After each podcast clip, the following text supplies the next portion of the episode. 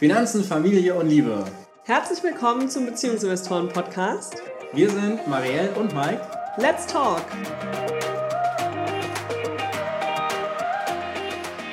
Am Samstag war unser erstes Webinar rund um Elternzeitmodelle. Wir haben es lange vorbereitet, lange angekündigt und waren selbst ein bisschen aufgeregt, als es endlich stattgefunden hat. Heute ist Mike wieder mit hier, denn heute werden wir über unser Elternzeitmodell nochmal im Detail sprechen und was die Entscheidungskriterien für uns waren, warum wir uns für dieses Elternzeitmodell entschieden haben. So sieht's aus. Insgesamt haben wir vier Kriterien.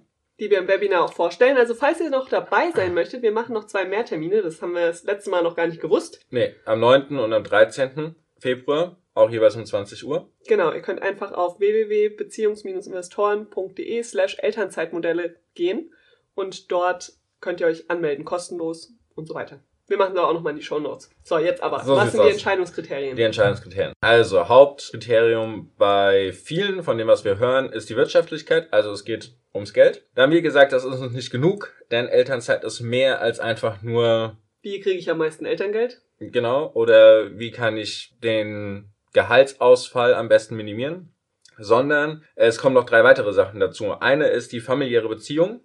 Dann haben wir die, Bedürfnisse. Gleichberechtigung. Ja. Dann haben wir die Bedürfnisse. und die Gleichberechtigung.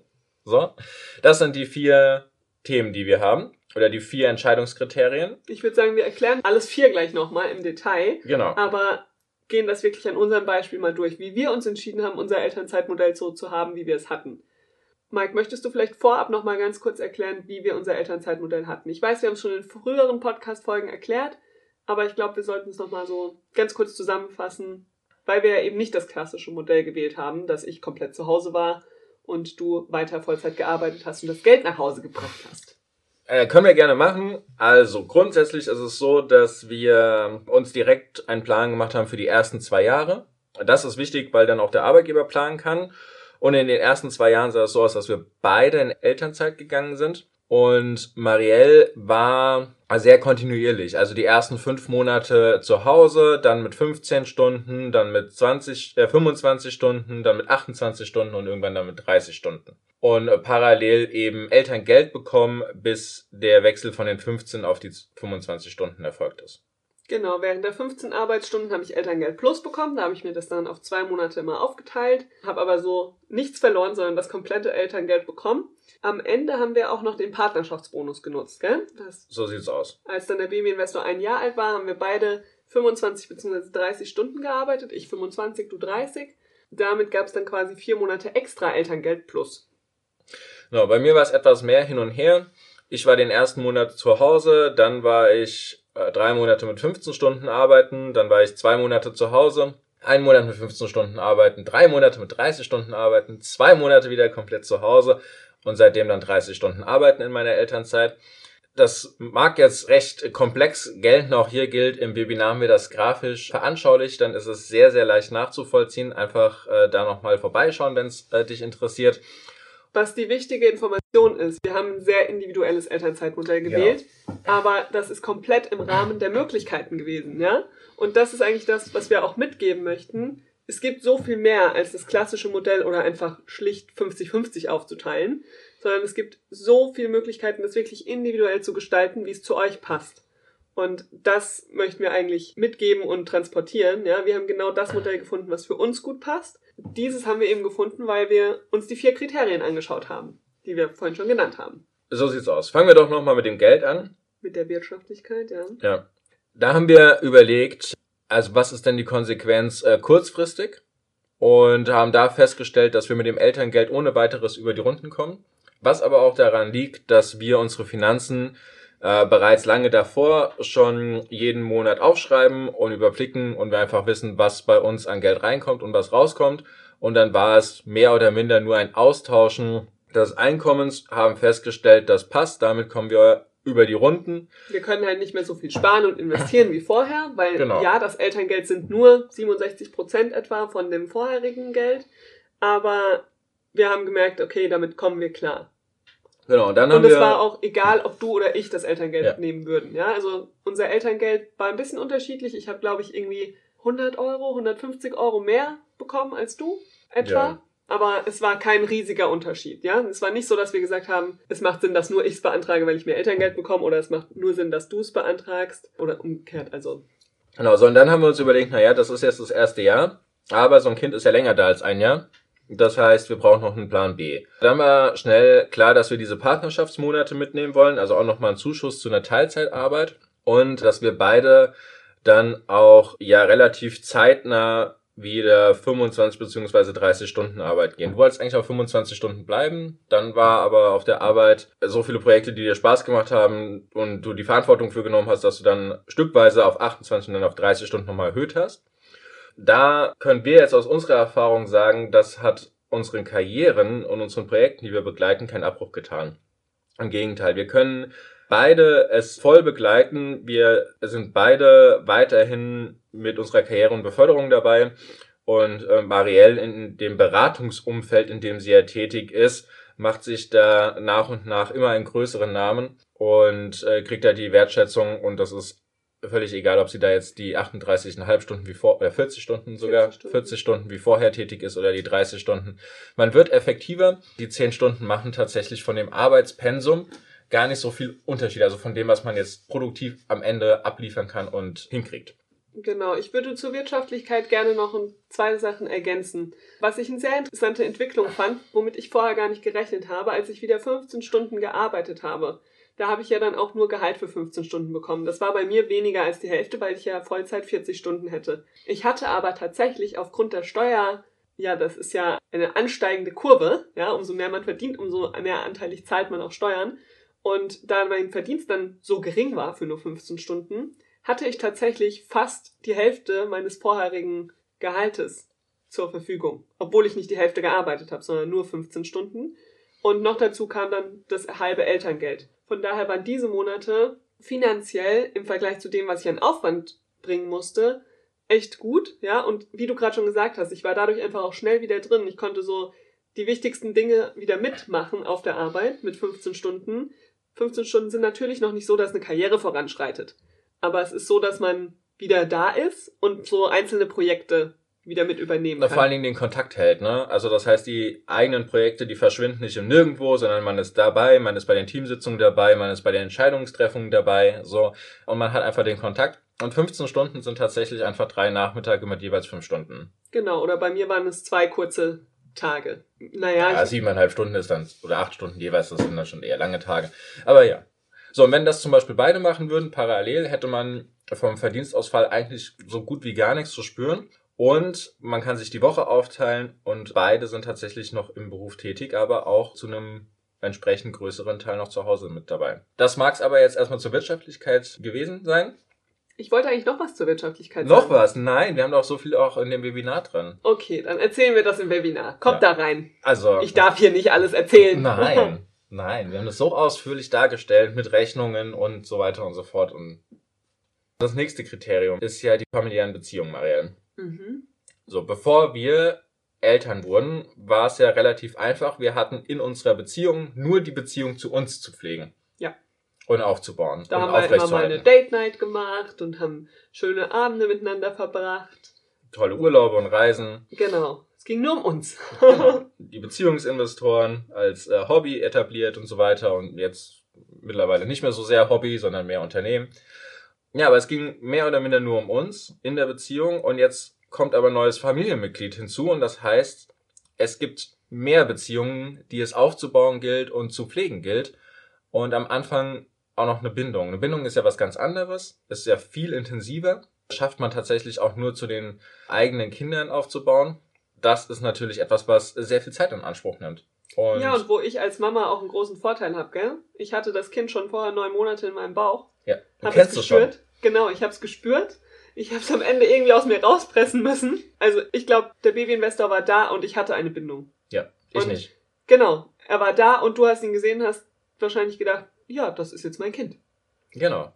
Genau, und das kam dann erst, ne? Das kam ja. dann erst durch die Zeit, die wir miteinander verbracht haben. Und das ist, das ist einfach sehr wichtig, auch mit reinzunehmen, oder das war uns für, also für uns einfach sehr, sehr wichtig zu sagen, naja, wir haben jetzt drei Beziehungen, die wir pflegen. Also unsere eigene, ne, Marielle und ich, dann die Beziehung Marielle Babyinvestor und die Beziehung von mir mit dem Babyinvestor. Und alle drei sind sehr, sehr wichtig, wobei die Beziehung zwischen uns äh, dann doch in den ersten Monaten äh, weit zurücksteckt, weil der Fokus einfach der, auf dem Baby. Genau, der Fokus erst nochmal auf der Beziehung mit dem Baby gelegen hat.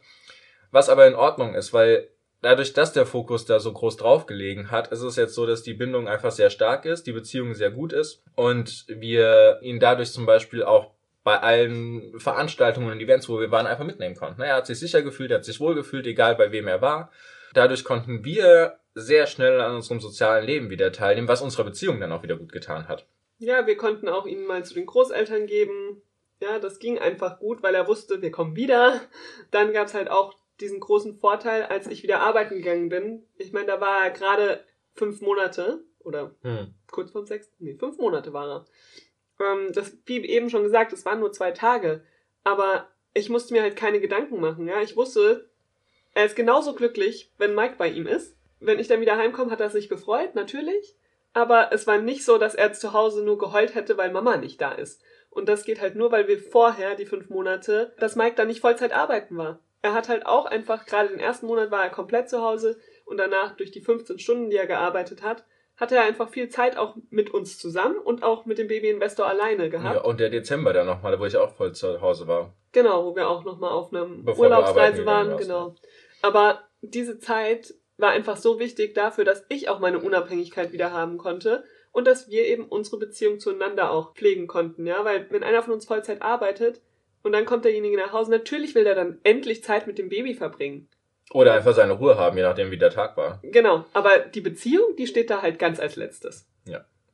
Genau. Und wenn man halt ein bisschen mehr Zeit miteinander hat, also wir hatten ja dann zum Beispiel auch immer einen Freitag meistens zusammen zu Hause, gell? Das war auch einfach gut für uns. Da konnten wir, wenn der Kleine geschlafen hat, auch einfach mal miteinander reden in Ruhe.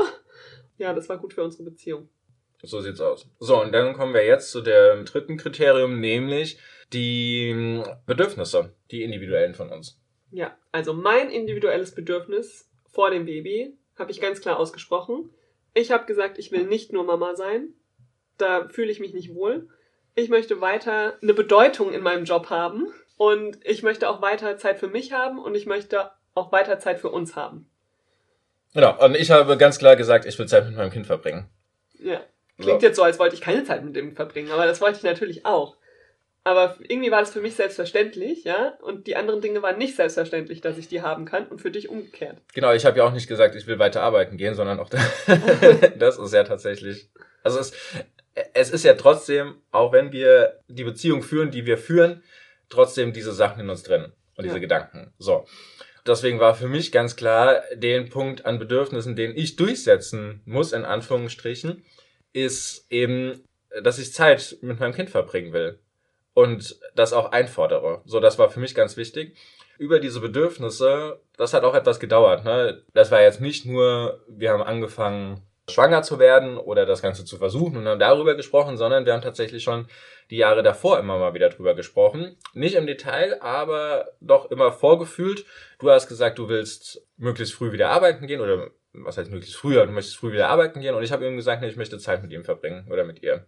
Stand ja damals noch nicht fest. Also das sind so Tupfer, die quasi schon gelegt wurden, die aber eine Grundlage darstellten, um quasi dann tatsächlich die Entscheidung zu treffen. Genau. So.